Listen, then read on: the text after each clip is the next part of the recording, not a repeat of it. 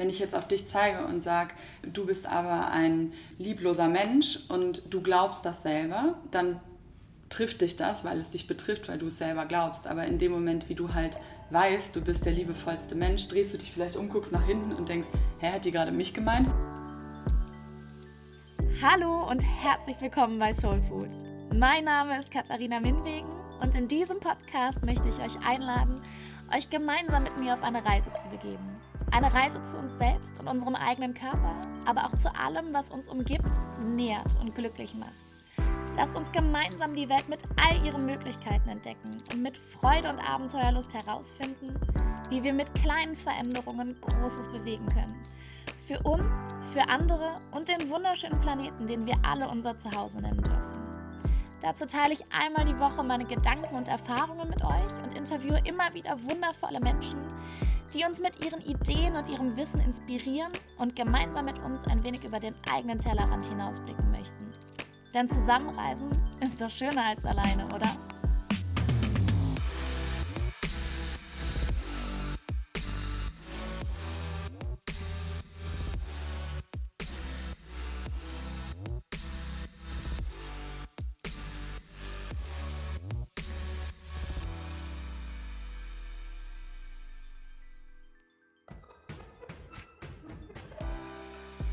Hallo, schön, dass ihr dabei seid bei einer neuen Folge von Soul Food. Heute geht es um das Thema Selbstliebe. Tanita ist Coach und hat schon sehr früh angefangen, sich mit diesem Thema auseinanderzusetzen. Wir haben darüber gesprochen, warum es so schwer ist, sich selbst zu lieben, welche Wege und Mittel ihr geholfen haben, in eine Selbstliebe und Akzeptanz zu kommen und wie wir es schaffen können, in allem, was uns begegnet und widerfährt, die verborgene Schönheit zu sehen. Und passend zum Thema Selbstliebe habe ich heute wieder ein schönes Zitat für euch. Buddha hat vor Hunderten von Jahren einmal gesagt, Du selbst, genau wie jeder andere im ganzen Universum, verdienst deine Liebe und Zuneigung. Und oft fällt es uns ja recht leicht, anderen Menschen unsere Liebe und Zuneigung entgegenzubringen. Aber genauso wichtig ist es eben, sich selbst zu umarmen und sich auch selbst genau diese Liebe zu schenken.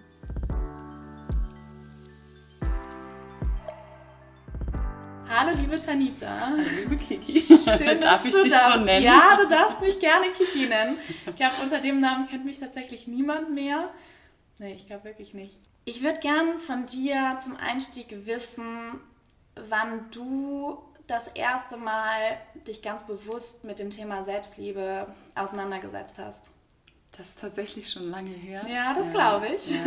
Also ähm, vielleicht für die, die es nicht wissen, wir sind halt zusammen zur Schule gegangen. Ja. Deswegen kennen wir uns jetzt zumindest vom Sehen ewig lange und äh, haben früher beide gemodelt und deshalb genau. war das immer so äh, irgendwie eine Parallele und dann haben wir uns beim Modeln irgendwann richtig kennengelernt. Genau, ne? ja, weil ich habe nämlich eben auch noch überlegt, wie dann eigentlich die Verbindung zurückgekommen ist, aber ich glaube wirklich, wir haben uns dann auf einem Job mal gesehen so, und ja. sind dann darüber eigentlich erst so richtig in Kontakt gekommen ja. und haben dann auch gemerkt, dass da, dass da eine super schöne Verbindung ja. ist und dann haben wir irgendwie mal einen Kaffee getrunken und sind dann so, also jetzt haben wir uns ja auch ewig nicht mehr ewig gesehen. nicht gesehen, ja.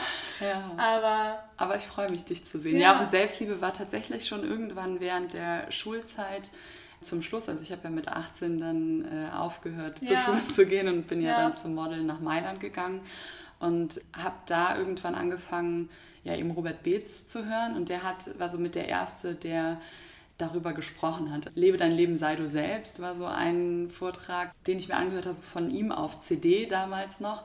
Und das hat mich irgendwie so ganz, ganz tief in meiner Seele und in meinem Selbst gepackt. Mhm. Und es war so, wow, also beim Hören, ich habe so viel Gänsehaut bekommen. Und ähm, da ging es halt darum, dass es ähm, in dieser Welt Löwen und Schafe gibt.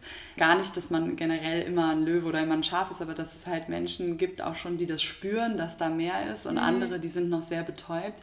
Und ich habe gedacht, so ja, endlich sagt das mal jemand, weil ich spüre, dass das hier alles komisch ist und dass irgendwie alle komisch miteinander umgehen und auch mit sich selbst umgehen. Und ja. ich habe immer ein sehr, sehr intensiven Sensor für so lieblosen Umgang gehabt mhm. und habe mich oft einfach sehr alleine auch mit meinem Mitgefühl gefühlt oder ja. auch gerade auf unserer Mädchenschule, wo ja so viel Konkurrenz und mhm, Lästerei war, wo man dann irgendwie automatisch mitgemacht hat, weil man ja auch mhm. nicht ausgeschlossen sein wollte, aber ich dann gedacht habe, wow, es geht darum, erstmal bei sich selbst anzukommen, sich auch wertzuschätzen, um ähm, ja, das dann auch zu teilen, um halt auch Liebe wirklich zu spüren und geben zu können. Und das war dann schon, als ich 17 war. Und als ich dann mit der Schule aufgehört habe und da raus bin, habe ich diese Bücher dann immer auch zu den Modeljobs mitgenommen und dann fing das so langsam an. Ich finde es immer total schön zu sehen, wenn eben sehr, sehr junge Menschen mhm. sich mit einem sehr essentiellen Thema auseinandersetzen. Aber würdest du für dich sagen, dass es da in deinem Leben auch ein bestimmtes Ereignis gab, was das vielleicht getriggert hat und mhm. ausgelöst hat, dass du auf das Thema Selbstliebe gekommen bist? Ja, mehrere eigentlich. Also ich würde nicht sagen ein ähm, extremes Ereignis, aber auch das Modeln, was dann darauf folgt oder auch schon anfing. Ich habe ja mit 16 angefangen, wo ich in diesen Vergleich mhm. ganz doll reinkam und irgendwie ganz oft dieses Gefühl nicht nur in der Schule getriggert war von nicht gut genug, sondern auch dann im Modeln der Vergleich, auch optisch mit anderen, ja. nicht gut genug. Also in der Schule war man vielleicht im Vergleich zu den Mitschülerinnen noch die, die irgendwie zu den Hübschen irgendwie dazugehört hat ja. und äh, dann raus kommt man plötzlich irgendwo hin, wo die perfekten Brasilianerinnen sind und irgendwie der Maßstab natürlich nochmal ganz anders ja. ist. Und in der Schule hatte ich oft dieses Gefühl von nicht genug, einfach weil mich der Stoff überhaupt fast überhaupt nicht interessiert hat. Und ich dann immer das Gefühl hatte, äh, ich versuche ja schon zu lernen, aber es bleibt auch einfach nicht hängen. Ich habe mhm. im Nachhinein festgestellt, wenn mich Dinge begeistern, dann kann ich mir unglaublich viel merken. Aber wenn Dinge mich emotional nicht berühren, geht es bei mir einfach durch. Und ich dachte immer, ich wäre einfach schlechter im Lernen oder so. Aber im Grunde waren es einfach nicht die Dinge, die mich irgendwie begeistert haben und ich wollte auch nie studieren.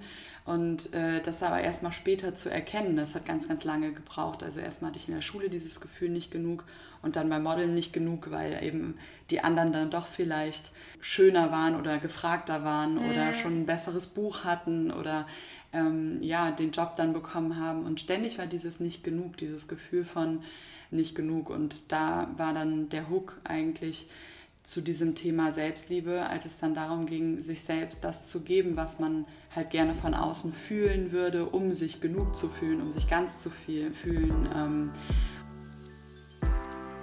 wir suchen viel zu oft im Außen nach Dingen und Menschen, die dieses Gefühl von nicht genug sein ausfüllen sollen. Egal, ob es der Partner oder die Familie sind oder ein Anhäufen von materiellen Dingen, die dafür sorgen sollen, dass wir uns geliebt oder vollständig fühlen. Am Ende des Tages sind all diese Dinge nur wie Pflaster, sorgen aber schlussendlich nicht dafür, dass die Wunde heilen kann, wenn wir nicht genau hinschauen und erkennen, was uns wirklich fehlt, aber eben in unserem Inneren und nicht im Außen. Und dann eben die Meditation war für mich so die Lösung darauf. Also ja. ich habe am Anfang rational angefangen, das alles zu verstehen, aber so der wirkliche Schalter hat sich umgelegt, als ich dann angefangen habe zu meditieren und in mir drin quasi dieses sein und auch diese Ganzheit wiederzufinden und dann in der Meditation eigentlich zum ersten Mal dieses Gefühl von genug sein zu erfahren und dann das immer mehr aufzubauen und dann alles, was dann im Außen kommt, eher noch als so Benefit obendrauf zu sehen, anstatt sich davon abhängig zu machen, weil man das Außen ja nie beeinflussen kann. Ja. ja, und ich glaube, dass das auch in den meisten Liebesbeziehungen ein riesiges Thema ist, weil ich glaube, dass viele Menschen heutzutage nur noch Beziehungen führen, mhm. um diese innere Lücke, die sie selber nicht füllen können, von außen füllen zu lassen durch den Partner. Mhm. Und das ist halt ein sehr instabiles Konstrukt, weil wenn du, und ich glaube, das kennen wir alle, wenn du nicht in der Lage bist, dich selber glücklich zu machen und dich so liebst und akzeptierst, wie du bist, dann kann da auch nicht von außen noch jemand, noch jemand Zweites dazukommen. Mhm. Das wäre jetzt nämlich auch meine, meine nächste Frage. War Meditation für dich so das einzige Tool oder hast du, hast du da noch andere Tools für dich entdeckt, die dir in diesem Prozess der, der Selbstliebe, der Selbstakzeptanz geholfen haben? Mhm. Also Meditation war ein Werkzeug, das sehr, sehr wichtig war und für mich auch einen Schalter dann wirklich umgelegt hat. Aber die Arbeit fing damit quasi auch erst an. Ja. Und vor allen Dingen auch diese halbe Stunde am Tag oder manchmal die Stunde am Tag, die ich mhm. mir dafür nehme, sind halt nur ein Teil von dem ganzen Tag. Und dann rauszugehen und in den Momenten, wo ich wieder das Gefühl hatte, auch außerhalb dieser Meditation nicht genug zu sein oder äh, im Mangel zu sein, dann wieder diese, also wirklich zu schauen, zu spüren, was fehlt mir gerade und wie kann ich mir das auch in dem Moment selbst geben. Also mich wirklich zu beobachten mhm. und zu gucken, ah, interessant, jetzt fühle ich mich gerade wieder unsicher oder jetzt fühle ich mich gerade wieder abgelehnt oder mhm. ungerecht behandelt. Das ist auch so dieses sich ungerecht behandelt fühlen. Das hat meine Mama zum Beispiel sehr, sehr stark. Ähm, und das habe ich auch in gewissen Teilen übernommen, aber auch irgendwie gemerkt, dass ähm, das eigentlich eine Illusion ist, weil letztendlich nur weil eine Person so reagiert, hat das oft nichts mit mir zu tun. Ich habe ja dann im Ashram auch nach Indien gegangen. Ja. Ehrlich gesagt, so was da genau dazu geführt hat, konkret kann man gar nicht sagen, weil das es war einfach dann ein Gefäß da, ein Wunsch nach, ich möchte mich selbst lieben und erfüllt fühlen und ein glückliches Leben führen. Und viele Dinge haben dann dazu geführt. Und ja. was genau jetzt der ausschlaggebende Punkt war, im Nachhinein zu sagen, ist schwierig, aber ich würde sagen, dass so das, was ich als Essenz daraus filter, ist in dem Moment, wie ein Mangel aufkommt, den bewusst wahrzunehmen. Also mit Mangel meine ich etwas, was sich in Trennung befindet zu auch dir selbst oder dem großen Ganzen. Und in dem Moment, wie ich spüre, ich fühle mich jetzt nicht genug oder einsam oder ungeliebt oder ungerecht behandelt, dann diesem Gefühl erstmal Raum zu geben, da reinzuspüren, das zu lokalisieren, auch vielleicht woher kommt das und dann zu gucken, wenn ich sehe, woher kommt das, was hat mir in dem Moment gefühlt. Oft sind es auch Dinge, die in unserer Kindheit noch liegen. Mhm. Und dann ähm, haben wir gedacht, wenn wir das jetzt nicht, ähm, dieses Bedürfnis oder diesen, ja, diesen Mangel befriedigt bekommen oder irgendwie gelöst bekommen, dann können wir vielleicht sogar gar nicht überleben. Also als Kleinkind, ja. wenn Mama uns keine Zuwendung gibt, kommt direkt die Angst, äh, die liebt mich nicht und ohne Mama können wir in den ersten Jahren nicht ja. überleben. Also es ist einfach faktisch ja. so. Aber wenn wir das dann nicht auflösen, nicht angucken, denken wir mit 30 immer noch, ohne Mama können wir nicht leben mhm. oder ohne Partner können wir nicht ja. le leben oder ohne das oder jenes. Und das ist aber irgendwann ähm, nicht mehr der Fall. Und dann wieder die Verantwortung zurückzunehmen und zu sagen, das, was mein inneres Kind immer noch denkt, von außen zu brauchen, kann ich mir heute selber geben. Wie kann ich mir das selber geben? Und da hat, glaube ich, jeder auch nochmal einen unterschiedlichen Weg, aber ich finde, Meditation ist ein unglaublich gutes Werkzeug, auch dieses bewusste Wahrnehmen mhm. von dem, was ist und dann diesen Zugang herstellen und sich vorzustellen, wie man selbst in diese Gefühle hineingeht. Das mache ich auch mit meinen Kursen oder mit meinen Coachings. Ich arbeite eigentlich nur damit zu gucken, wo ist das mangelnde Gefühl und wie kann man das in sich selbst drin finden, das dann im ganzen Energiesystem verankern, dass man quasi in dieser Fülle wieder schwingt, um dann auch Menschen außerhalb anzuziehen, die mhm. einem das zeigen, weil du hast ja gerade gesagt, man sucht ja. zwar einen Partner, aber wenn der Mangel drin ist, dann können wir uns keinen Partner ins Leben ziehen, der uns das gibt. Dann haben wir zwar einen Partner, aber das Gefühl, was uns fehlt, das ist immer noch nicht erfüllt. Oder der Partner gibt uns das und es ist aber gar nicht möglich, dass es bei uns ankommt, weil wir gar kein Gefäß dafür haben. Mhm. Und dann gibt die Person uns ganz viel Liebe, aber wir spüren es nicht. Und das ja. ist dann auch oft ein Drama, dass wir sagen, ja, mein Partner liebt mich, aber irgendwie kann ich das nicht annehmen und man flüchtet dann doch oder zerstört das wieder, weil man sich selbst das gar nicht erlaubt. Und in dem Moment, wie innen drin halt noch dieser Mangel ist, ist es sehr, sehr schwierig, das von außen gefüllt zu bekommen, selbst wenn die andere Person sogar in der Lage ist, einem das zu geben. Ja, und ich finde diesen, das ist ja der große Gedanke dahinter, eben auch Verantwortung für sich selber und die eigenen Gefühle zu übernehmen weil ich glaube, dass das auch ein Riesenproblem ist, weil wir ganz oft eben auch da wieder im Außen sind und anderen Menschen, und das Gefühl hatte ich eben, als du gesagt hast, ja, meine Mutter, die fühlt sich ungerecht behandelt. Ich glaube, das passiert auch nur, wenn du im Außen bist und die Dinge persönlich nimmst. Mhm. Und ich glaube, dass wir, ich glaube nicht, ich weiß, dass wir in der Interaktion mit anderen Menschen eigentlich immer nur als Spiegel fungieren mhm. und Reaktionen von anderen Menschen gar nicht unbedingt oder in den seltensten Fällen was mit uns persönlich zu tun haben, sondern dass das einfach nur Reaktionen oder wir triggern dann in der anderen Person etwas. Mhm. Und das löst dann wiederum eine Reaktion des anderen aus, die aber, wie gesagt, mit uns erstmal gar nicht unbedingt was zu tun hat. Mhm. Also wo vielleicht nicht ein Fehler da ist, aber es hat immer, ich sag, mit uns was zu tun, insofern, wie es uns halt dann auch wieder beschäftigt. Ja. Weil wenn ich, wenn ich jetzt auf dich zeige und sage, du bist aber ein liebloser Mensch und du glaubst das selber, dann trifft dich das, weil es dich betrifft, weil du es selber glaubst. Aber in dem Moment, wie du halt weißt, du bist der liebevollste Mensch, drehst du dich vielleicht um, guckst nach hinten und denkst, hä, hat die gerade mich gemeint? Ja. Und dann kannst du das zwar in der Person triggern und dann bist du auch ein wundervoller Spiegel für die Person, aber es hat halt in dem Moment was mit dir zu tun, wie du mhm. zu einem gewissen Grad das immer noch selbst glaubst oder auch abhängig von der Meinung von einer anderen Person bist. Und das hat auch viel mit dem Selbstwert zu tun. Also das durfte ich jetzt lernen, je älter ich werde, zum ja. Glück. Ich glaube, das hat auch was mit Alter zu tun. Auf jeden Fall. Dass ich mittlerweile sage, ich weiß mittlerweile, wer ich bin. Und auch wenn du mich nicht nett findest, dann ist es okay, aber da, mein Glück hängt nicht mehr davon ab. Ja. Und früher wollte ich immer allen gefallen und es irgendwie allen recht machen. Ich habe irgendwann schmerzvoll feststellen können oder dürfen, dass ich egal wie doll ich mich anstrenge, es nie allen recht mache und dann irgendwann auch zu sagen, ey, am besten mache ich es mir selbst recht und bin selbst glücklich damit und die, die dann weiter mit dabei sein wollen, umso schöner. Und die, die nicht dabei sein wollen, das ist auch okay. Also mein Bruder sagt immer so einen Spruch, äh, manche gehen, manche bleiben, dankbar bin ich beiden. Ich glaube, dass jeder Mensch aus einem bestimmten Grund in unser Leben tritt. Manche Menschen sind da, um uns zu zeigen, welches Potenzial in uns steckt, um uns einen Spiegel vorzuhalten oder uns einfach nur in die Hand zu nehmen, um uns neue Möglichkeiten zu eröffnen. Ich bin mir aber auch sicher, dass der Zeitpunkt, in dem Menschen in unser Leben treten und eben wieder gehen, genau so fällt, wie er fallen soll. Und so begleiten uns manche Menschen ein Leben lang, andere für ein paar Jahre und wiederum andere nur für eine sehr kurze Zeit. Aber jeder einzelne Mensch ist wichtig für unsere Entwicklung.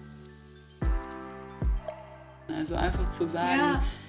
Die, die da sind, ist es schön und die, die gehen, ist es auch okay, weil es passt einfach nicht. Das heißt auch nicht, dass ich besser bin oder dass die falsch sind, weil die mich nicht so mögen, sondern einfach zu sagen, ich habe auch eh nur begrenzt Zeit. Das heißt, ich brauche gar nicht allen zu gefallen. Ja, und es ist ja auch so, und das passt dann, finde ich, auch wieder zum Thema Selbstliebe, weil auch das ist ja ein Prozess. Und ich glaube, dass der auch nie aufhört. Du befindest dich, gerade wenn es ums Thema Selbstliebe geht, glaube ich, auch auf so einem lebenslangen Weg, weil das ja etwas ist, was auch ständig in Bewegung ist, weil eben deine Lebensumstände, auch wenn das äußere Umstände sind, aber dein Leben ist ja nichts Statisches. Mhm.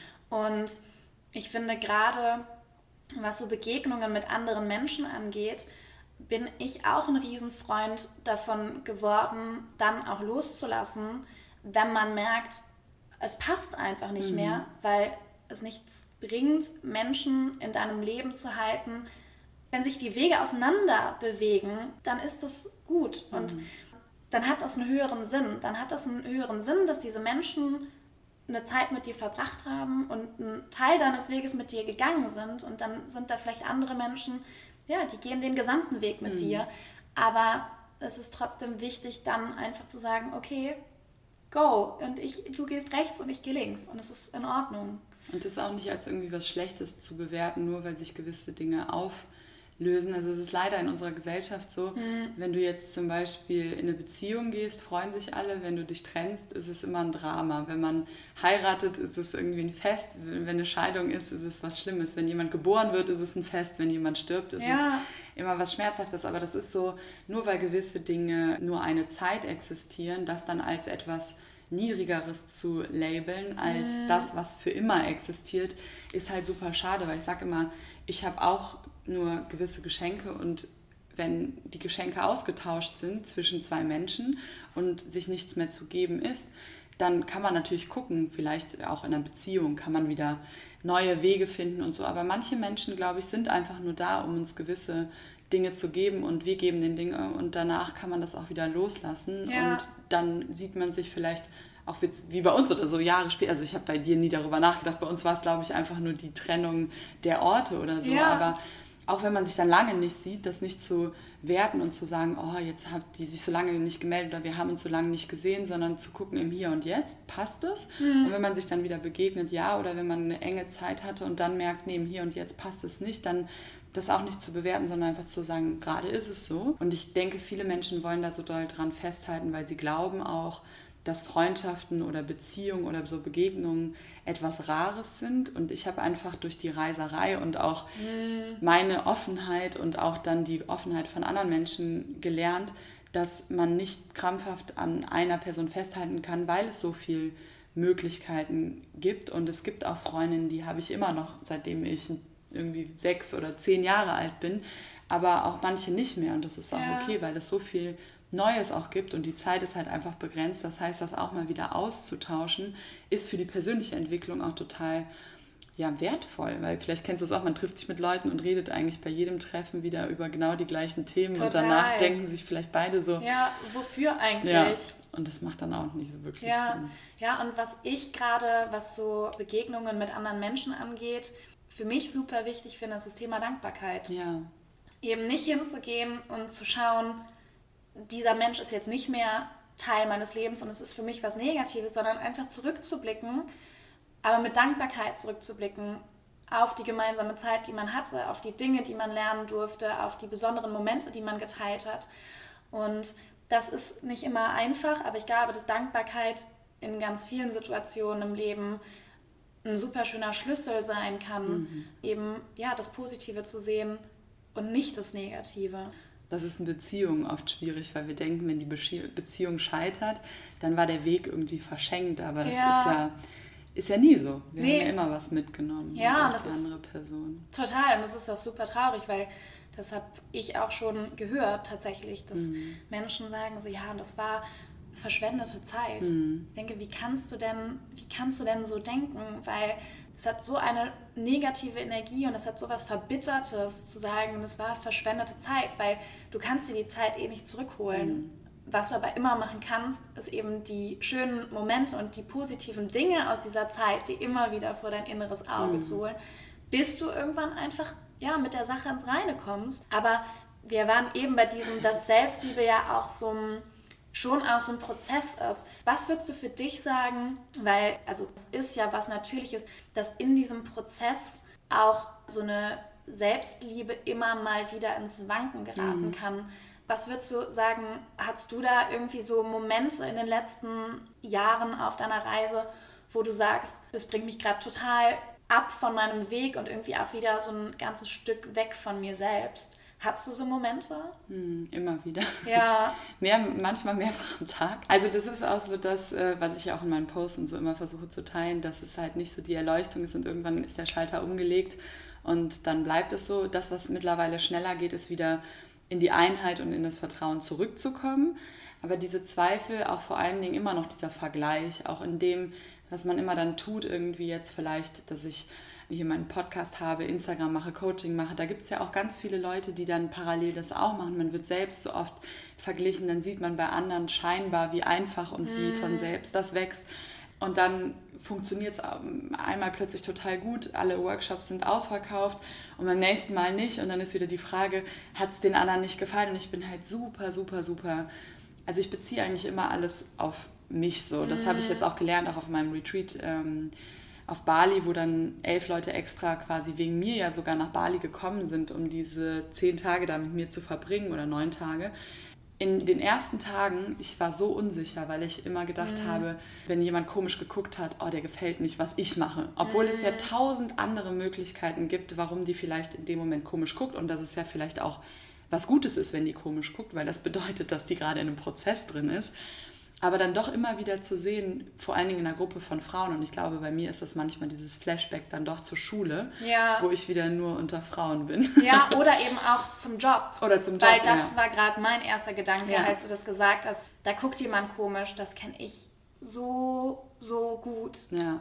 Aber in erster Linie ja auch aus der Schule, aber. Insgesamt irgendwelche, ich glaube, es sind irgendwelche alten Dinge, die da wieder hochkommen, wo ich, obwohl quasi da es ja total um Sisterhood und um Einheit und so geht. Deswegen glaube ich, mache ich auch diese Arbeit, weil mm. ich da mhm. so viel negative Erfahrungen hatte in den ersten Jahren als Frau, dass da so viel wieder hochkommt. Und ich bin ja immer dankbar, weil ich auch mittlerweile festgestellt habe, je mehr Schmerz hochkommt und je mehr Schmerz transformiert wird, umso mehr wachse ich ja auch. Und ich habe irgendwann verstanden, dass das auch nie aufhört und dass selbst diese Menschen, die schon so viel transformiert haben und so weit für mich sind, denen klatscht auch so oft wirklich die Kacke um die Ohren, jetzt ja, mal blöd gesagt, ja. wo ich das mitbekomme, jetzt wo ich die so gut kenne und ähm, wo das Leben vielleicht auch sagt, hey, du bist gerade wieder so gut durchgekommen, hier ist die nächste oder die, die nächste Dunkelheit, die du mal wieder transformieren kannst, weil du bist ja gerade gut dabei. Also das auch ja. nicht mehr als was Schlechtes zu sehen, sondern zu sagen, es geht immer wieder um die Transformation von dieser Trennung oder von diesem Schmerz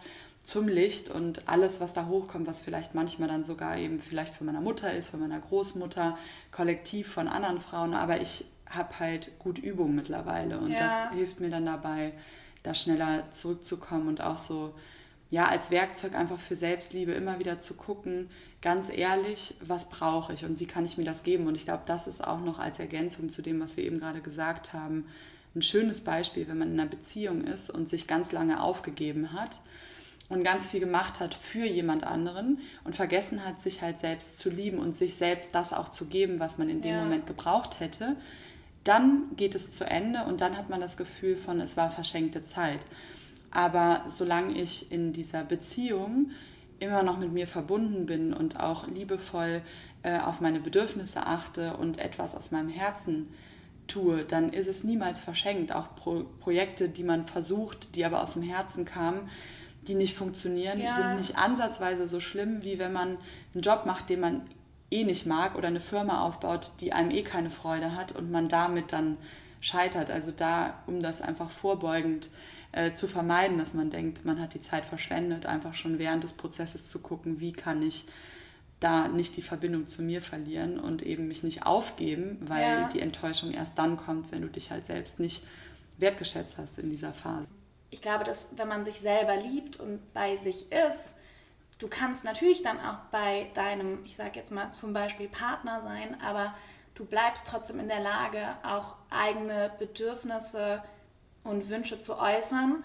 Und ich glaube, und da verschwimmen dann auch wieder so ein bisschen die Grenzen, wo dann viele Menschen denken, okay, das ist egoistisch. Mhm. Wenn ich sehe, dass mein Partner eigentlich gerade das und das braucht, ich brauche aber was anderes und ich stelle dann in dem Augenblick vielleicht auch mal meine eigenen Bedürfnisse über die Bedürfnisse meines Partners. Mhm. Das ist, glaube ich, für viele Menschen Egoismus. Ja, purer Egoismus. Ja. Und das musste ich auch lernen, dass das nichts mit Egoismus zu tun hat, sondern dass es okay ist, hm. wenn ich auch zwischendurch mal sage, jetzt bin ich an der Reihe. Für mich liegt der Unterschied zu einem egoistischen Menschen hier vor allem darin, dass einem Egoisten gar nicht bewusst ist, welche Verletzung oder Enttäuschung sein eigenes Handeln für den anderen bedeuten kann. Stellt man jedoch hier und da seine eigenen Bedürfnisse an erster Stelle, dann tut man das in dem Fall ja sehr bewusst und ist sich vor allem auch der Konsequenzen für sein Gegenüber im Klaren. Ja. Und jetzt brauche ich das, obwohl du was ganz anderes brauchst. Ja. Und ich nehme mir das jetzt trotzdem, weil ansonsten gehe ich auch unter. Und ansonsten, und das habe ich auch in, in meiner langjährigen Beziehung gemerkt, sonst bist du ja auch am Ende irgendwann an dem Punkt angekommen, wo du auch einfach nicht mehr geben kannst. Mhm. Ja. Weil einfach nichts mehr da ist. Weil das eigene Gefäß nicht voll ist. Ja, ja. genau. Ja. Und dieses Gefäß zu füllen, ist eben deine eigene Aufgabe. Und das kannst du eben machen, indem mhm. du zwischendurch immer mal wieder sagst, so, stopp, bis hierhin und nicht weiter. Mhm. Und ich muss jetzt gerade mal meine eigene Batterie wieder aufladen und dieses Gefäß wieder füllen. Und dann kann ich auch wieder geben. Mhm. Und das, was du gerade gesagt hast, finde ich auch total schön, dieses diese Möglichkeit, und das ist, glaube ich, was Besonderes, wenn man das auch in einer Krise selbst schon schafft, in einer Krise auch ein riesiges Potenzial für mhm. Wachstum zu sehen. Weil das wirst du wahrscheinlich in deinen Coachings auch behandeln, solche Themen. Also ich meine, das sind ja de facto Menschen, mhm. die in einer Krise sich befinden. Wie gehst du mit dem Thema um? Wie schaffst du es, Menschen zu zeigen, da ist ein Potenzial? Mhm. Also das, das ist doch wahrscheinlich auch dein, dein Ansatz, ja, oder? Definitiv, ja. weil ähm, ich das auch für mich gelernt habe, dass in jeder äh, Herausforderung immer ja. eine verborgene Schönheit liegt. Natürlich sagt der Verstand im ersten Moment, das ist schlecht. Also egal was passiert, es kann eine Krankheit sein. Ähm, zum Beispiel bei mir, als ich Diabetes bekommen habe mit 17, war es lustig, weil alle um mich herum in Panik äh, mm. ausgebrochen sind und ich komischerweise komplett ruhig war und mir dachte so, ja, okay, nerv ich jetzt mit der Spritzerei, aber irgendwie mm. habe ich da das in dem Moment gar nicht als so was Schlimmes angesehen. Und das hat dazu geführt, dass ich mit dieser Krankheit irgendwie natürlicherweise noch nicht mal bewusst äh, entschieden spirituell ähm, sehr, sehr gut umgegangen bin. Und mhm. heute sehe ich die verborgene Schönheit hinter dieser Krankheit, indem ich sage, dadurch habe ich sehr, sehr viel hinterfragt und sehr, sehr viel geforscht. Genauso wie meine Migräne, die ich lange hatte, ja. oder Neurodermitis, die ich früher hatte, wo ich gesagt habe, ich musste einfach immer sehr auf mich achten.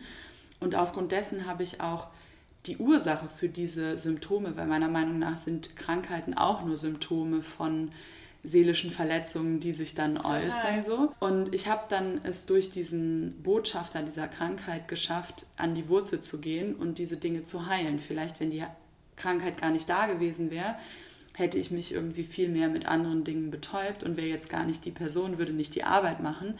Das heißt, dieser Schmerz oder auch diese Krankheit hatte etwas Gutes dahinter. Und das sehe ich jetzt immer wieder in allen möglichen Situationen, auch entweder wenn Beziehungen dann vielleicht zu Ende gehen, auch bei anderen Menschen, oder wenn Dinge nicht hinhauen, von denen man dachte, das ist so der größte Traum im Leben, dann zu sagen, hey, vielleicht steckt dahinter noch etwas viel, viel Größeres und hinter diesem Verlust auch wieder Raum, neuen Raum für eine mhm. größere Chance zu geben oder zu sehen und auch diesem Raum eine Chance zu geben, sich dahin zu entwickeln, weil in dem Moment, wie ich das bewerte, geht halt mein ganzes Bewusstsein schrinkt zusammen und es kommt der Stress und dann bin ich wieder getrennt. Ja. Und stattdessen zu sagen, hey, fühlt sich gerade im ersten Moment richtig kacke an, aber ich vertraue darauf, dass es in diesem großen Universum voller unendlicher Möglichkeiten etwas noch vielleicht Besseres für mich gibt.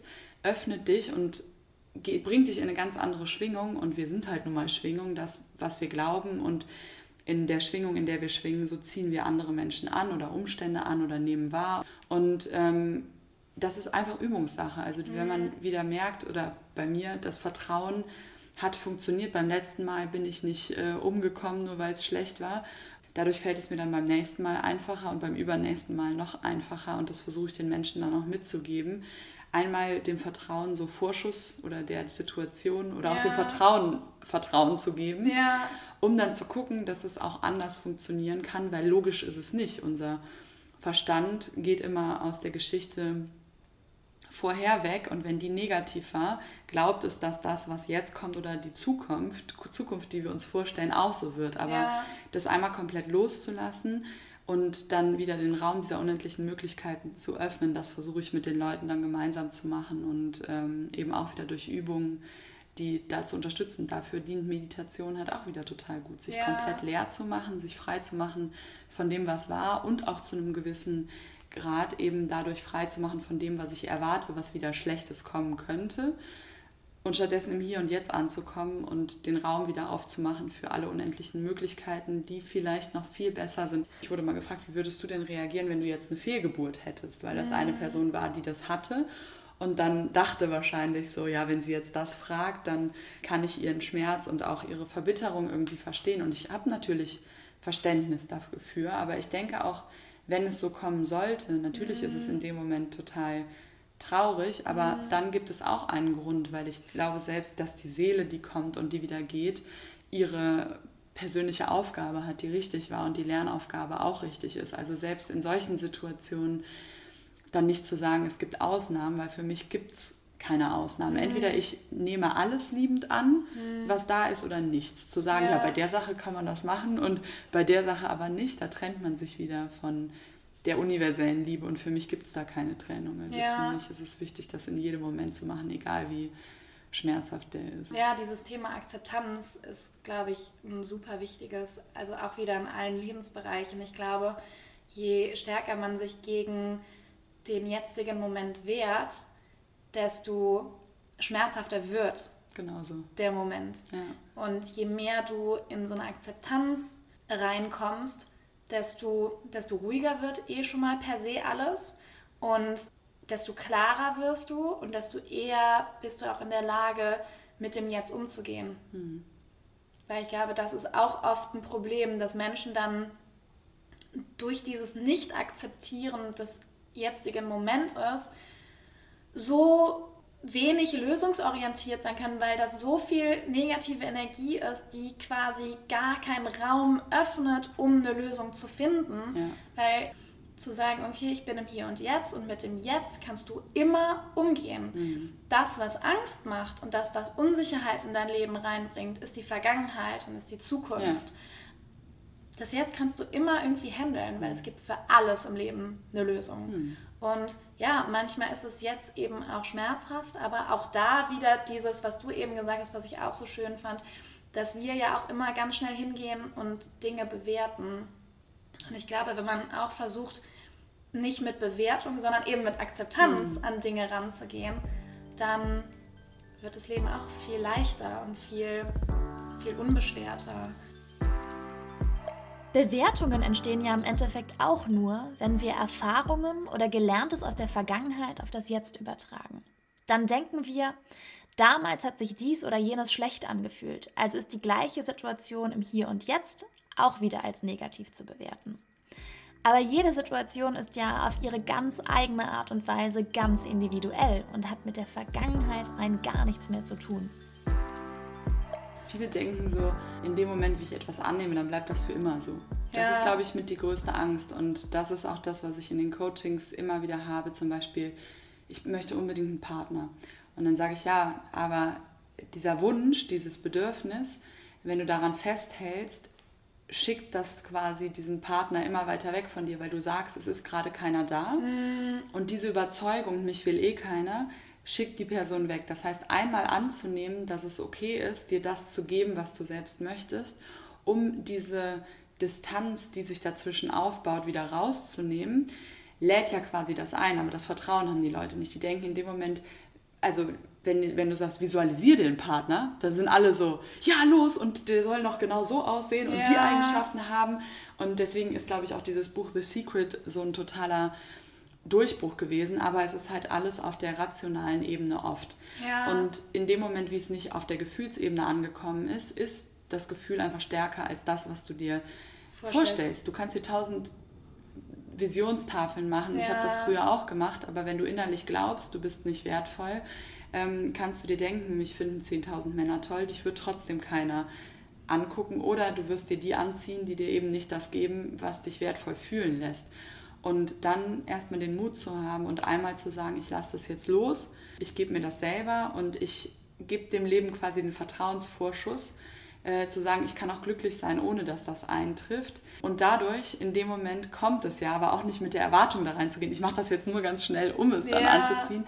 Also das ist auch so was, was eigentlich so das Schwierigste an der ganzen Sache ist. Ich sage immer, wenn man kein Geld hat, dann noch was wegzugeben, weil in mhm. dem Moment, wie du halt wieder gibst, selbst wenn es nur weniger ist, aber du gibst den Menschen, die weniger sind oder du teilst etwas anderes oder, oder so, sagst du dem Unterbewusstsein, ich habe mehr, das fließt, deswegen heißt ja auch mein Kanal Move Your Love, weil es mhm. nicht darum geht, dass man halt Liebe bekommt, sondern einfach Liebe in Bewegung bringt, dass die wieder fließt.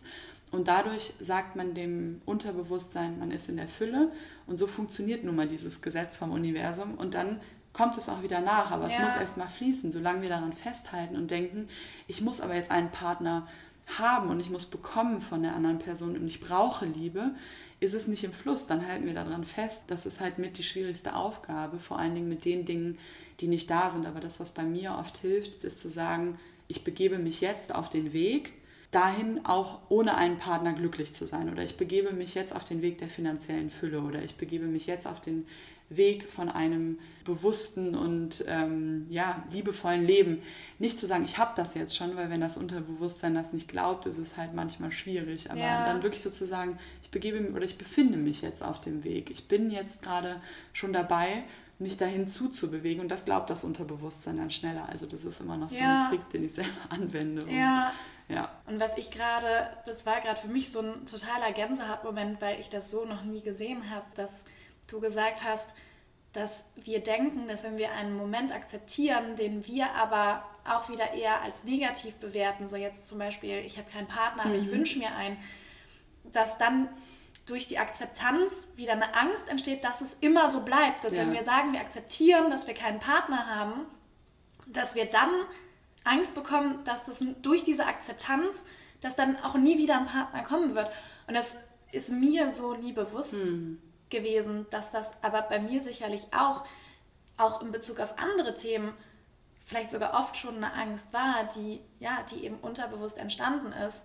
Dass ich dachte, okay, wenn ich das jetzt akzeptiere, dann bleibt es vielleicht auch einfach ja. so.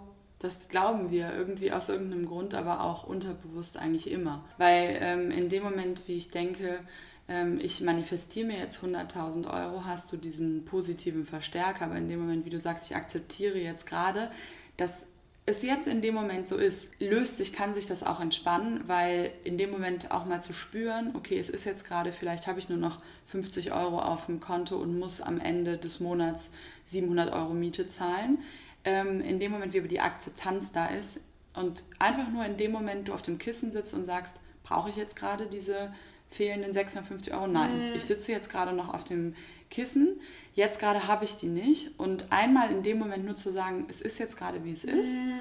das schafft schon dieses Attachment, dass sich das löst und in dem Moment entspannt sich dein Körper und da öffnet sich wieder dieser Raum und da ist ja. wieder auch dieser Punkt der Meditation im Hier und Jetzt eben anzukommen und sich komplett frei zu machen von der Vergangenheit und von der Zukunft, weil es gibt in diesem Moment eine Million Möglichkeiten, sich 650 Euro zu manifestieren mhm. bis zum nächsten Mal. Und selbst wenn die Miete beim ersten Mal beim Vermieter nicht auf dem Konto ist, schmeißt er dich noch nicht sofort raus. Also ja. auch diesen Druck einfach nur rauszunehmen. Und das habe ich schon ganz oft selbst gemerkt oder auch in Coachings oder mit Menschen gemerkt, in dem Moment, wie die gesagt haben, so, ey, ganz ehrlich, ich will gar keinen Partner mehr, jetzt ist es mir auch egal, ich mache jetzt erstmal mein Ding. Und plötzlich waren die in einer Beziehung ja. und irgendwie, ja, scheiße, so, ich hätte es viel früher haben können, ja. so im ersten das Moment. kennt auch ja. jeder, ja. ja. Das hat für mich auch ganz viel, das, was du gerade gesagt hast, ganz viel mit ähm, Urvertrauen zu tun. Mhm. Klar soll das jetzt nicht heißen, setz dich auf dein Kissen und es wird schon alles gut. Natürlich muss man für gewisse Dinge auch was tun und was in die Wege leiten und ne, wenn man jetzt, wenn, wenn jetzt jemand sagt, so okay, und ich, ich setze mich, ich setze mich bis, habe nur 50 Euro und ich setze mich bis an, ans Monatsende mhm. einfach nur auf mein Kissen und es wird schon alles gut. Ich glaube, dass das auch nicht die Lösung ja, ist.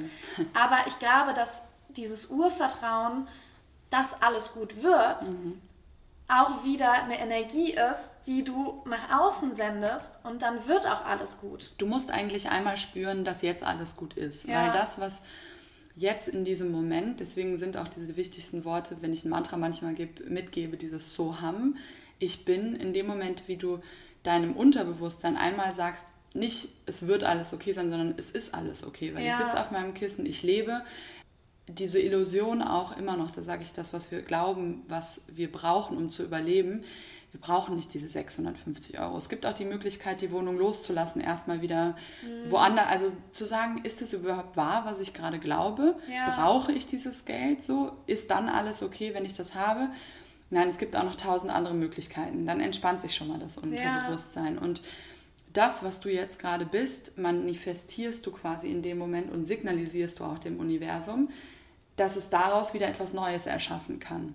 Und das ist eben dieser Zauber. Aber dieses Vertrauen haben halt die meisten nicht, weil wir mit dem Kopf da dran gehen. Und der Kopf versteht das nicht. In mhm. der äußeren Welt funktioniert das so, aber in der inneren Welt sind wir einfach Information und so wie wir gerade schwingen, so entwickelt sich auch der Rest und dann können auch wieder Wunder passieren. Deswegen ja. dieses Buch auch ein Kurs in Wundern, einfach sich komplett frei zu machen von all diesen Anhaftungen und dann zu sagen, okay, ich begebe mich im Hier und Jetzt in die Fülle rein und handel dann aus der Fülle.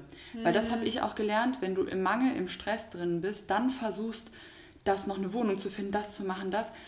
Es ist einfach deine Absicht oder deine Motivation zieht das an in der gleichen Schwingung. Wenn du aus dem ja. Stress motiviert wirst, ziehst du noch mehr Stress und noch mehr Chaos an. Ja. Aber wenn du dich erstmal auf dein Kissen setzt, erstmal ja. in der Stille ankommst, plötzlich wie du eben erzählt hast. Ich muss so lachen. Ja, ja ich muss gerade total lachen, weil ich genau die Situation hatte ja. vor zwei Wochen und ich in Berlin gerade eine Wohnung suche und irgendwie voll am struggeln bin und gerade super wenig Stabilität in meinem Leben habe und so nach der Uni und auf einmal irgendwie keinen, keinen festen Rahmen mehr, keinen Alltag mehr und das hat, das hat du hast mir gerade so aus der Seele gesprochen, weil ich voll im Chaos war, mhm. ich mega gestresst war, alle Wohnungen, die ich angeschrieben habe, also gut, viel hat mir dann auch irgendwie nicht gepasst, wo ich dann auch gesagt habe, okay, vielleicht musst du einfach ein bisschen weniger wählerisch sein. Aber die Wohnungen, die ich dann echt total toll fand, wo ich dachte, so, ja, das sind genau die Wohnungen, die ich mir wünsche und die ich so ins Universum geschickt habe, dass die zu mir kommen, die habe ich dann halt nicht bekommen. Und dann habe ich in diesem, in diesem Chaos für mich entschieden, ich gehe jetzt eine Woche nach Köln mhm. zu meiner Familie und ich kümmere mich mal eine Woche nur um mich. Mhm. Und dann sind auf einmal, dann ist auf einmal die Wohnung, also ich habe sie noch nicht, mhm. aber fingers crossed, auf einmal zu mir gekommen. Ja. Ohne dass ich irgendwie noch groß aktiv was dafür tun musste. Also ich glaube, wenn man sich das gerade in diesen stressigen, chaotischen Momenten mhm. auch immer wieder bewusst macht, es reicht ja manchmal auch, wenn man irgendwie dreimal tief durchatmet. Mhm. Und das hat ganz viel mit Selbstliebe zu tun, weil ja. wenn wir uns stressen und in diesem Chaos sind, machen wir uns krank durch ja. diesen Stress. Und ähm, wenn in dem Moment aber wir uns hingeben und sagen, ja, es ist jetzt so und ich atme da rein und ich mhm. verbinde mich wieder mit mir, ist es mit das Wichtigste. Und letztendlich eben das, was wir auch gesagt haben, dieses Lieben, was ist, ist für mich auch Selbstliebe, weil ich glaube, wir sind alle miteinander verbunden. Es gibt eigentlich keine Trennung. Das heißt, das, was im Außen passiert, in dem Moment, wie ich das liebevoll annehme, für den Moment, das ja. muss auch nicht für immer bleiben. Aber in dem Moment, wenn ich das Äußere auch als Teil von mir sehe, liebe ich mich ja auch selbst. Und oft sagen Leute, du musst erst dich selbst lieben, um andere lieben zu können. Auf einer gewissen Art und Weise ist es wertvoll, erstmal diesen kleinen Teil sich selbst zu lieben, um dann andere zu lieben, als gar nichts zu lieben. Aber man kann auch mit Selbstliebe anfangen, in dem Moment oder in jedem Moment, in dem man ja. einfach das liebt, was vor einem ist. Weil wenn nichts irgendwie getrennt ist und alles eins ist, bist du ja selbst alles. Das heißt, wenn du in Liebe mit allem bist, bist du auch in Liebe mit dir. Ja. Und das ist so eine Sichtweise, die noch selten, finde ich, oft angesprochen wird und die mir aber viel geholfen hat. Ich glaube, dass wir durch die Begegnung mit anderen Menschen, die uns spiegeln, die Möglichkeit haben, uns selbst viel besser kennen und lieben zu lernen, aber auch in einer Verbindung und einem liebevollen Umgang mit der Natur lernen können, uns selbst mehr zu lieben. Wenn wir erkennen, dass wir eben Teil des großen Ganzen sind und alles eine Einheit ist. Das heißt, wenn wir die Natur lieben und andere Menschen lieben und uns mit ihnen verbunden fühlen, dass es dann gar keinen Grund mehr gibt, sich selbst nicht auch zu lieben und zu akzeptieren. Weil manchmal geht es gar nicht nur um einen selbst, sondern wenn wir alle Spiegel sind und alle miteinander funktionieren, ist diese Liebe, egal in welche Richtung die geschickt wird, egal ob die zu dir selbst geschickt wird oder zu der Person gegenüber oder zu dem Umstand, der jetzt ja. gerade vor dir ist, ähm, da gibt es eh keine Trennung und ja, deswegen. Finde ich super schöne Gedanken, so weil das ist ja auch etwas, wo wir, glaube ich, gerade dabei sind, durch diesen Mangel an Liebe, wir sind kurz vor knapp, diesen Planeten zu zerstören. Mhm. Weil das natürlich auch mit dem Thema Selbstliebe ja. zusammenhängt, wie ja. wir mit unserer Umwelt und auch mit, mit Tieren zum Beispiel mhm. umgehen. Ja. Und das ist sowas, in dem Moment das nicht zu trennen. Also auch nicht auf der einen Seite irgendwie sich hinzusetzen, Yoga zu machen und irgendwie zu meditieren, auf der anderen Seite Müll irgendwo hinkippen. So, also dass diese Trennung einfach entweder ganzheitlich, liebend, annehmend, beschützend, heilend zu handeln. Ja. Und da auch keine Trennung, auch bei den Leuten, deswegen sage ich immer auch spirituell gesehen, wenn dann so viel Hass entsteht und auf der einen Seite wird meditiert und irgendwie Unity und auf der anderen Seite wird auf Trump geschimpft und da so böse drüber geredet. Ich sage ja nicht, dass das alles gut ist. Also gut sage ich immer im mhm. Sinne von einheitlich, was die Person tut. Aber es gibt auf dieser Welt Dunkelheit und Licht und die Frage ist, wo legen wir den Fokus drauf? Und wenn ich in mir drin auch wieder Hass und Wut auf eine spezielle Person oder auf eine spezielle Sache lege, auch wenn ich sage, ja, ich bin jetzt wütend auf alle die, die das quasi zerstören, trenne ich mich auch wieder von einem Teil von mir, weil mhm. es gibt nun mal hier die Polarität und es gibt die Wahl und manche Menschen wählen halt nun mal eben das Zerstörerische und da dann eben auch nicht zu viel Aufmerksamkeit drauf zu legen, sondern eher zu sagen, ich esse jetzt zum Beispiel kein Fleisch oder keine tierischen Produkte, ich trenne meinen Müll oder was auch immer oder ja. schmeiß nichts weg und ich bin ein Vorbild dafür und richte meinen Fokus, meine Liebe auf das Wachstum, dass das mehr wird, ja. anstatt mich die ganze Zeit über die aufzuregen, die es nicht tun und dann da auch wieder in die Trennung, in den Kampf, in den Widerstand zu gehen weil letztendlich verbraucht das dann doch sehr, sehr viel Energie. Und mir sagen manchmal Leute, oder es gibt diesen Satz ja, wenn du gegen nichts bist, dann stehst du auch für nichts, aber ich glaube immer noch an den Fokus, dass das wächst, wo wir den Fokus drauf legen. Das heißt, wenn ich den Fokus auf Einheit und auf Heilung und auf, ähm, ja, sage ich jetzt mal, Weltfrieden und auch Welterhaltung richte, bringt das letztendlich mehr als ähm, ja, dagegen zu kämpfen oder auch dann wütend auf die anderen zu sein. Ja. Also da auch zu gucken, selbst wenn man für etwas steht, wie kann man dann doch aus der Einheit, aus der Liebe für etwas stehen, ohne die anderen Menschen zu verurteilen, sich dagegen irgendwie aufzuwenden und dann auch wieder da in eine Trennung reinzugehen, ja. was auch wieder mehr Kampf erzeugt. Weil selbst dann, wenn man liebevoll so einer Person begegnet, kann man viel, viel mehr verändern, als wenn man jetzt so der Hardcore-Veganer ist, der irgendwie alle anderen erstmal verurteilt, weil dann kommst du auch aus dem Solarplexus, dann ist deine Motivation Wut und du triffst auf andere Menschen, die dann auch wütend werden. Und das habe ich gelernt. Mich fragen oft Leute, ja, hast du nicht oft irgendwie auch mal Nachrichten von Kritikern? Und das ist so spannend. Also wirklich, ich bekomme so gut wie nie negative Kommentare. Also vielleicht in der ganzen Zeit, in der ich das mache, lass es maximal ein Prozent gewesen Wahnsinn. sein. Wahnsinn, das ist nicht viel. Nee, es ist wirklich nicht viel. Und ich glaube, das kommt eben daher, weil ich auch Menschen nicht angreife, sondern weil ich einfach sage, ich finde nicht alle Sachen gut, aber jeder ist letztendlich für sich selbst mhm. verantwortlich und auch wenn ich das sehe, was ich immer mache, ich segne das immer. Ich schicke immer diesen Menschen ganz viel Liebe und versuche denen einfach auch energetisch Impulse zu schicken, dass sie sich wieder daran erinnern, dass ja. sie ja auch Teil des großen Ganzen sind und bin davon überzeugt, dass das mit am wichtigsten sind und das wird mir auch so gespiegelt und das ist eigentlich was, ähm, ja, worauf ich auch sehr, sehr stolz bin und worüber ich sehr glücklich bin, weil ja. es bei mir einfach sehr viel Harmonie auch herstellt und ich glaube, das ist nicht aus einer Angst heraus, sondern einfach so, ja, aus einer Überzeugung. Es ist ja eine Energie, die du jedes Mal nach außen schickst und das musste ich auch erst lernen, gerade in Bezug auf Ernährung, weil ich einfach, ich, ich liebe Tiere und natürlich war ich am Anfang, als ich dann diese ganzen Dokumentationen geschaut habe, auch so, Leute, ich müsst das doch sehen und wie könnt ihr denn noch Fleisch essen? Mm. Gerade so in meinem engeren Kreis. Und heute ist alles, was ich will, zu inspirieren. Mm. Und ich mhm. finde immer dieses Bild total schön, so einen Samen zu säen, so Möglichkeiten zu eröffnen und zu sagen, so hier, ich nehme den Samen für diese Sonnenblume und ja. ich sähe den und vielleicht gieße ich den auch ab und zu mal und schicke ein paar Sonnenstrahlen mhm. dahin, aber wachsen muss der von alleine ja. oder muss die Pflanze von alleine.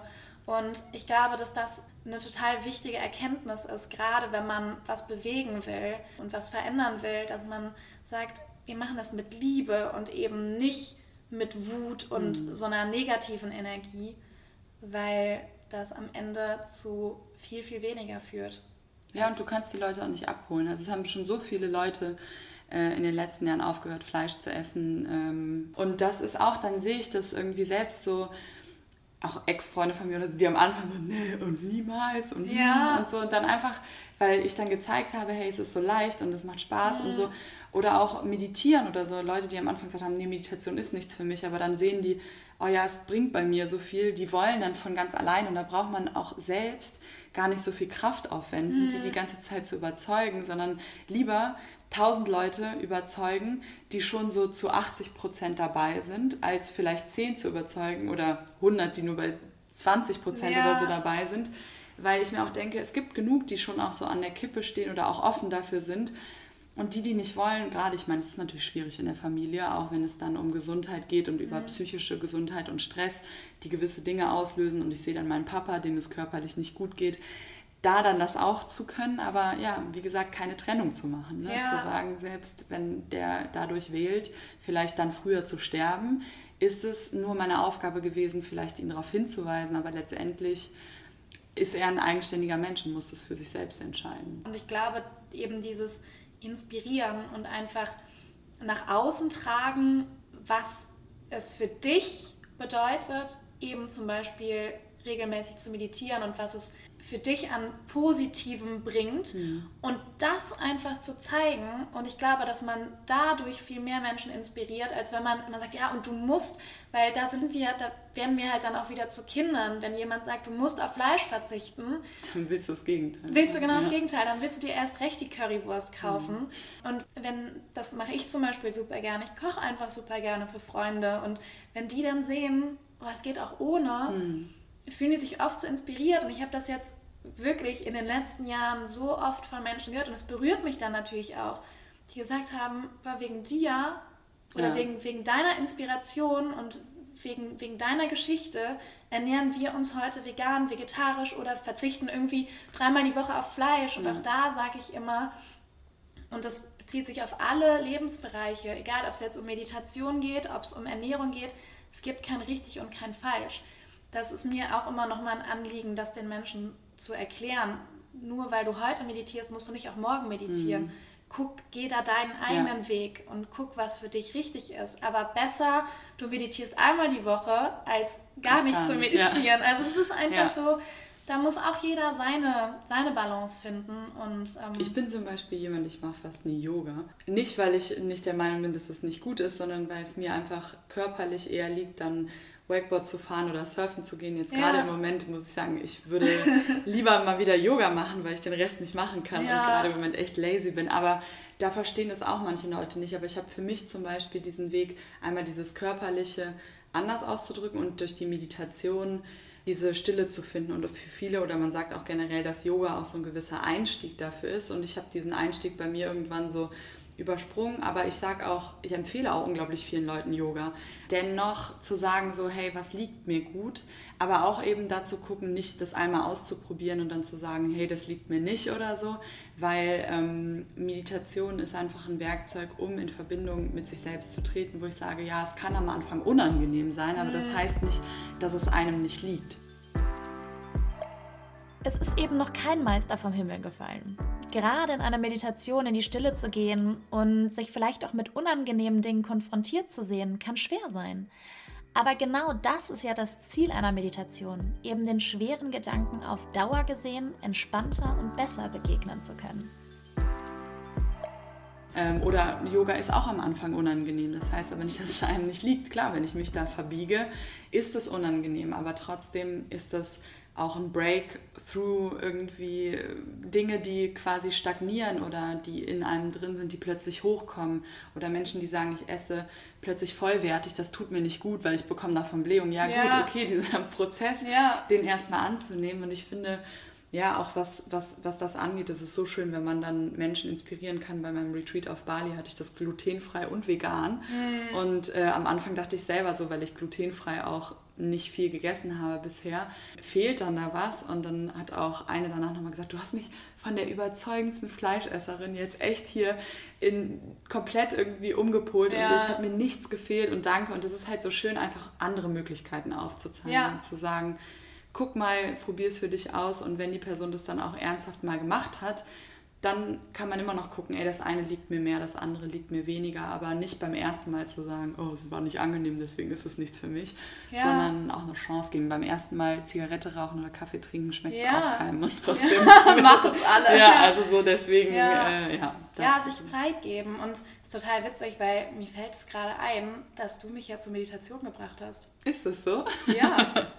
mir fällt das gerade ein beim Thema Meditation, dass ich durch dich damals diese Meditationseinführung gemacht habe. Ach, beim Joachim. Beim ach, Joachim. Stimmt, die hast du ja, ach lustig. Ja, ja und, das, ja. und deshalb, ich hatte gerade so ein, so ein Flashback, weil ich natürlich auch da am Anfang habe ich da, glaube ich, auch ne, so mit meinem Perfektionismus und dann habe ich teilweise, ich weiß noch, wenn ich unterwegs war, dachte ich so, okay, jetzt ist 17 Uhr, jetzt ist nur noch so zwei Stunden vom Abendessen, jetzt bin ich aber gerade in der Stadt und jetzt muss ich mich irgendwo in eine Umkleide bei Zara setzen und da irgendwie wenigstens 10 Minuten meditieren. Und ich glaube, dass es gut war, dass ich es damals gemacht habe und da auch so ein bisschen, um in diesen Prozess reinzukommen. Und dann habe ich ja auch jahrelang wieder gar nicht mhm. meditiert, mhm. aber ich weiß noch, dass mir das so geholfen hat, da erstmal so ein, anderthalb Jahre so eine totale Kontinuität mhm. reinzubringen und wirklich zu sagen, ich meditiere zweimal am Tag, egal wo ich bin, auch egal wie lang, aber ich mache es mhm. zweimal mhm. am Tag. Und ja, sich da auch einfach so ein bisschen die Chance geben, mal dann in so einer Routine anzukommen. Und der Mensch ist ein Gewohnheitstier ja. und ich glaube, dass wir einfach nicht in der Lage sind, von jetzt auf gleich, also klar, manchmal funktioniert das und manche Menschen können das, glaube ich, auch. Die sagen dann, okay, ich werde über Nacht vegan oder ich ja, durchbreche so ein altes Verhaltensmuster über Nacht. Aber ich glaube, mhm. der Großteil der Menschheit ist eben doch da so ein bisschen anders gepolt und da muss man sich einfach Zeit geben und Zeit nehmen. Und jetzt habe ich noch, weil ich hatte heute Morgen mit Konrad so eine sehr interessante Diskussion. Ja, jetzt kommt. Und zwar, wir reden ja die ganze Zeit von Selbstliebe. Mhm. Und dann warf er auf einmal in den Raum, können wir uns eigentlich selber lieben?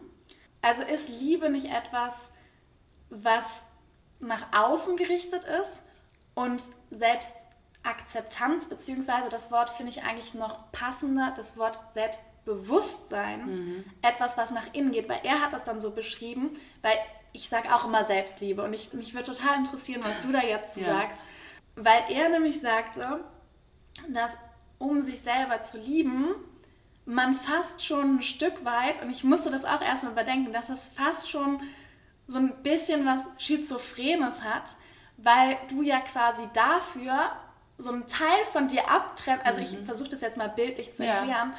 So einen Teil von dir abspalten müsstest, um dann quasi von außen auf dich drauf zu schauen um dann den Rest von dir zu lieben. Hm. Also ich äh, ko konnte das total gut nachvollziehen, ja. was er damit sagen ja, wollte. Ja. Und mich würde total interessieren, wie du das siehst. Ich mag immer solche Philosophien total gerne, weil ich kenne solche Gespräche, wo man dann so abstrakt wird und sich denkt so, boah. Also ähm, das ist wieder die Frage, wie siehst du halt das? Wenn du dich mit nichts getrennt siehst, bist du auch nicht getrennt und ja. oder jemand anderen liebst, brauchst du auch nicht jemand anderen von außerhalb sehen. Also das ist wieder die Frage, woher kommen wir? Sind wir alle eins? Ist alles eins? Ja. Inwieweit klar ist dein Bewusstsein, äh, mit dem du dich selbst betrachtest, quasi getrennt, also der Beobachter, das beschreibt ja auch selbst Eckart Tolle und ja. so, dass du dich halt, also dass du wieder in diesen Beobachter kommst und nicht aus dem Ego heraus dich nur selbst darin gefangen siehst, ob man sich selbst in diesen verschiedenen Ebenen von außen betrachten kann oder nicht. Aber für mich ist selbst oder das Wort Liebe ist eigentlich eine Steigerung in meiner Definition von dem Wort Annahme und Akzeptanz. Also wenn ich zum Beispiel eine andere Person überhaupt nicht mag, getrennt davon bin, ist eine mhm. Trennung da.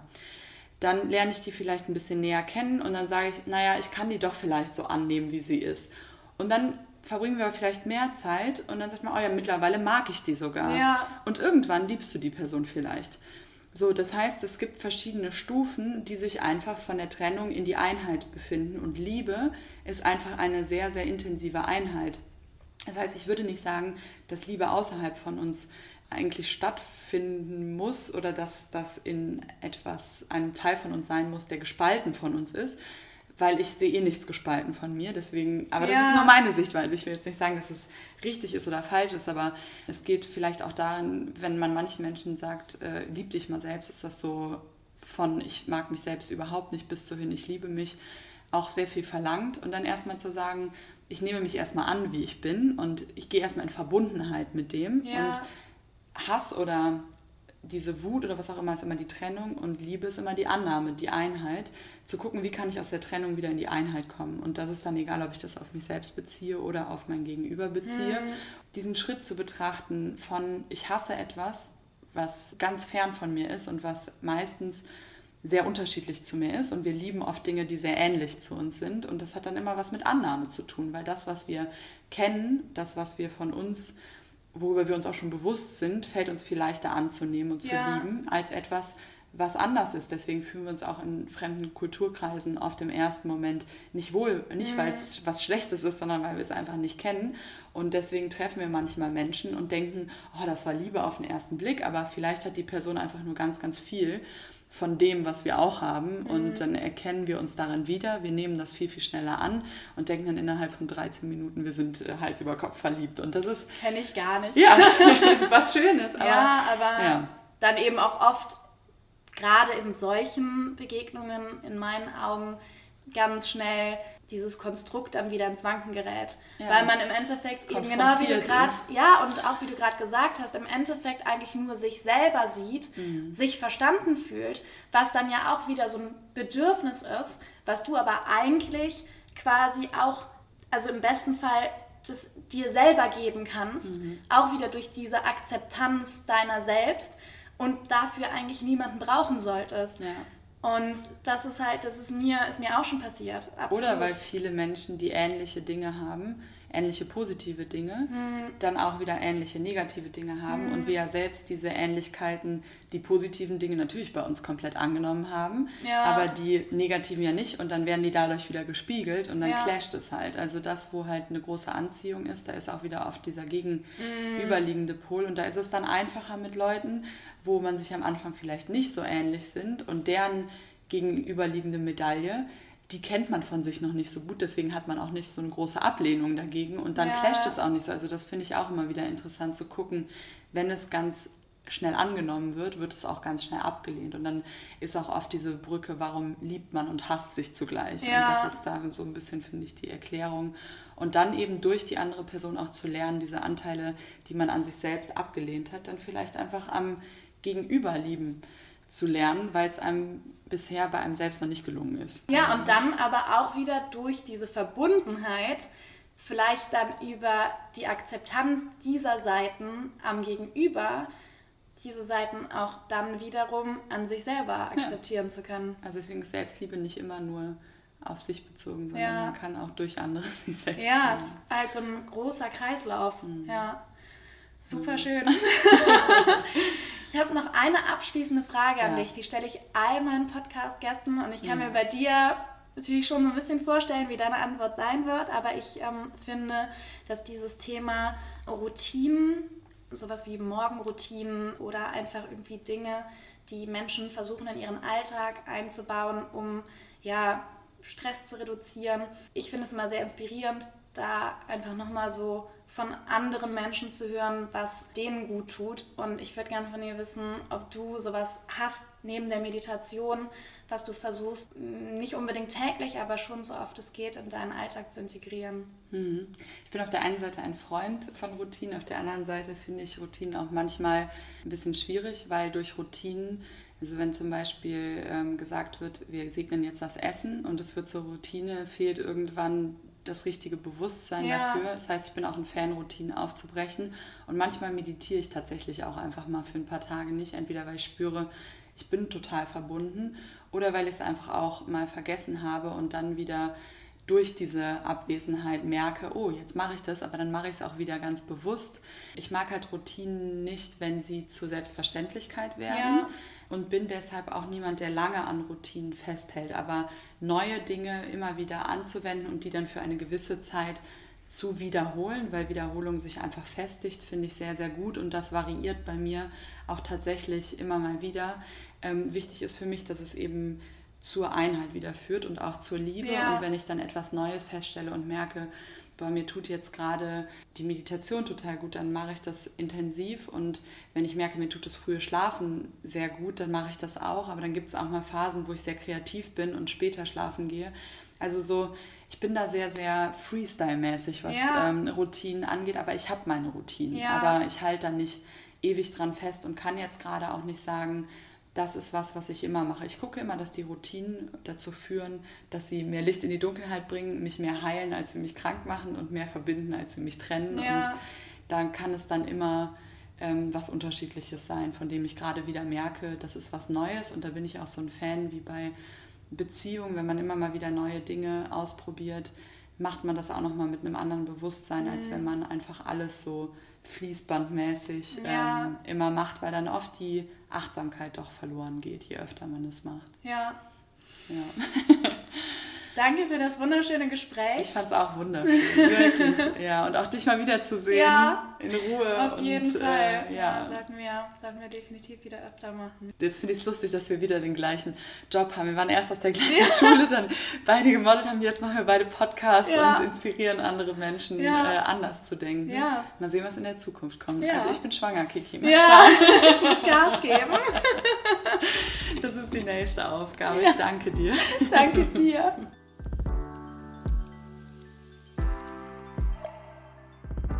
Mich hat das Gespräch mit Tanita auf so vielen Ebenen so unglaublich bewegt und berührt. Sie hat es geschafft, in dieser einen Stunde meinen Horizont zu erweitern und mir die Möglichkeit gegeben, meine Perspektive einmal zu wechseln und meine Ansichten komplett zu überdenken. Und ich hoffe sehr, dass ihr aus unserem Gespräch genauso viel mitnehmen konntet wie ich und dass wir euch inspirieren konnten, auch eure eigene Wahrnehmung und Einstellungen zu euch selbst einmal mit etwas mehr Liebe zu betrachten. Ich freue mich natürlich sehr über euer Feedback, das ihr mir gerne per Mail an katharina at soulfood-podcast.com schicken könnt, über Kommentare auf Apple Podcasts und ein Teilen mit euren Freunden und in den sozialen Medien. Ich wünsche euch allen einen wundervollen Start in die neue Woche, die hoffentlich erfüllt von ganz viel positiver Energie und Selbstliebe ist.